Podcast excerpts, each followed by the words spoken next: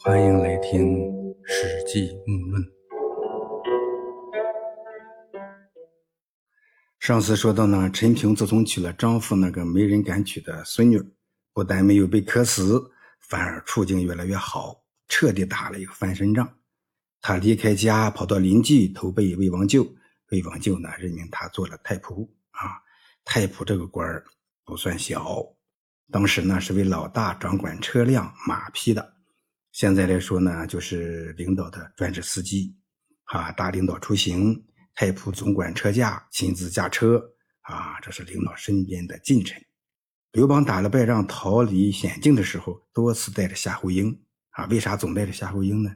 这夏侯婴也做过太仆，信得过，啊，既信得过人的忠诚，也信得过驾车的技术，那车技好，跑得快，危机的时候那能救命呢，啊。太仆的地位显要，提拔呢也都很快。在这以后啊，太仆逐渐的专门管理畜牧事务啊，这也是很重要。那时候呢，国力强不强，要看你有多少牛、多少马、多少羊啊。太仆这个职位还是很重要的。陈平呢，做魏王的太仆，地位呢还是不错。但是呢，睡魏王不听，人或缠之，陈平亡去。啊，就是陈平呢游说魏王舅，给他出主意，啊，魏舅呢不听，啊，有人就迷惑魏舅进谗言，说陈平的坏话，哎，诋毁他，陈平呢只好逃离而去。陈平呢跟人第一次创业，自己的话领导不听，还要被耍阴谋的小人算计，啊，只好逃离。他是被人给排挤出来的，啊，陈平呢被阴了，只好逃开。他当时的处境应该是穷途末路了，他肯定是在第一次创业之中呢，体味到了一般人体味不到的苦恼，这种心理历程一定对他有很大的影响。啊，他会不会这样想？说你们给我来阴的，老子也给你们来阴的，给所有的人都来阴的。过了很久，项羽抢占地盘，到了黄河边上。陈平呢，就前往投奔了项羽，跟随项羽入关，攻破了秦朝廷，赐平爵卿，就是赐给他卿级的爵位啊。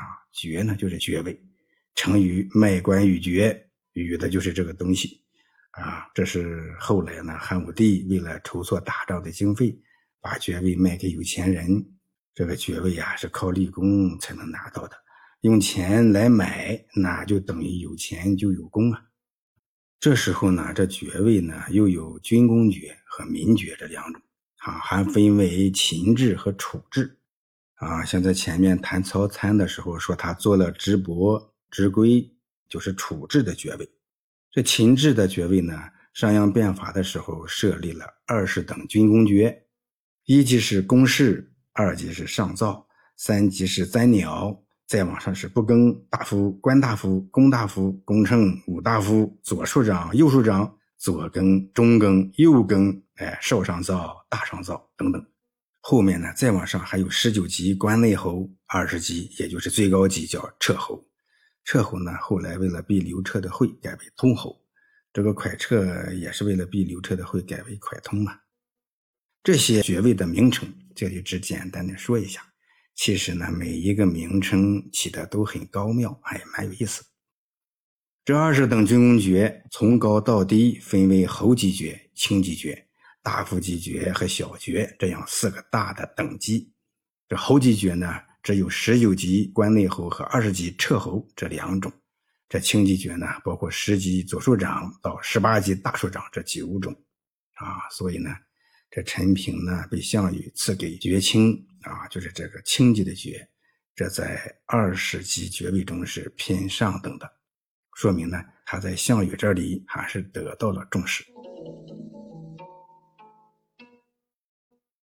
项羽之东望彭城也，啊，就是项羽东归，在彭城称王。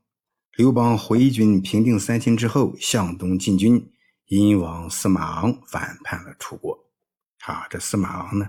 原来是赵将，项羽立其为殷王。现在来说呢，这殷王的地盘就是安阳一带，河南省最北部，啊，紧挨着河北和山西。这次刘邦东进，司马王呢也就反叛了项羽。后来彭城会战，刘邦又大败，塞王司马欣、狄王董翳降楚。啊，这些诸侯们叛楚降刘，而叛刘降楚，多是看在谁占优势，都是墙头草、顺风倒。项羽于是封陈平为信武君，让他率领魏王就留在楚国的部下，前去击败并降服了殷王司马昂，然后回到彭城。这项羽呢，派一个叫项汉的人，啊，应该是老项家的将领，去任命陈平为都尉。赏给他黄金二十亿，这都尉呢是一种比较高级的武官，二十亿黄金，现在来说呢就是赏赐给黄金二十多斤。陈平在项羽那做事儿，他击败了司马昂，平定了殷王的地盘，回来呢还得到封赏，这是在项羽手下最得意的时候。这陈平啊，参加过鸿门宴，这个细节呢，老穆在谈项羽本纪的时候提醒过你。这陈平呢，在鸿门宴上呢，只是没有上桌，在外围服务。刘邦打着上厕所的幌子离席而去。这项羽呢，还让陈平去找刘邦和樊哙他们回来。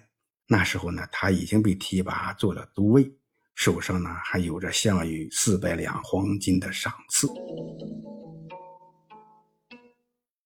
过了不久，刘邦呢又攻下了殷王的地盘。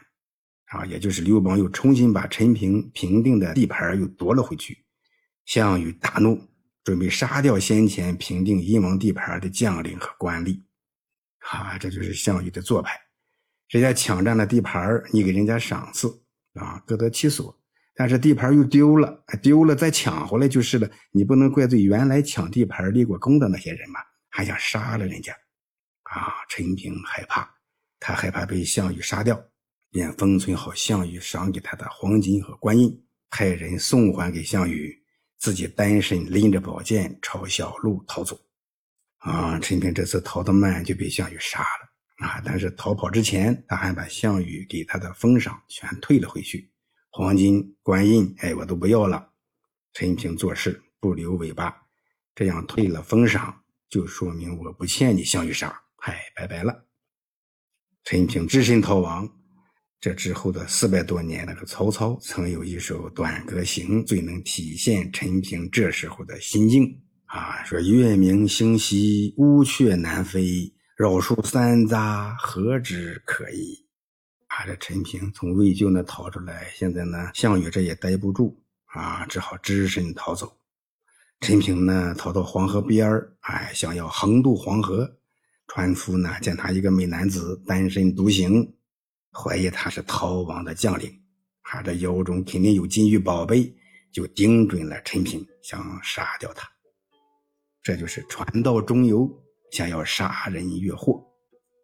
陈平呢如何应对？老母下次再论。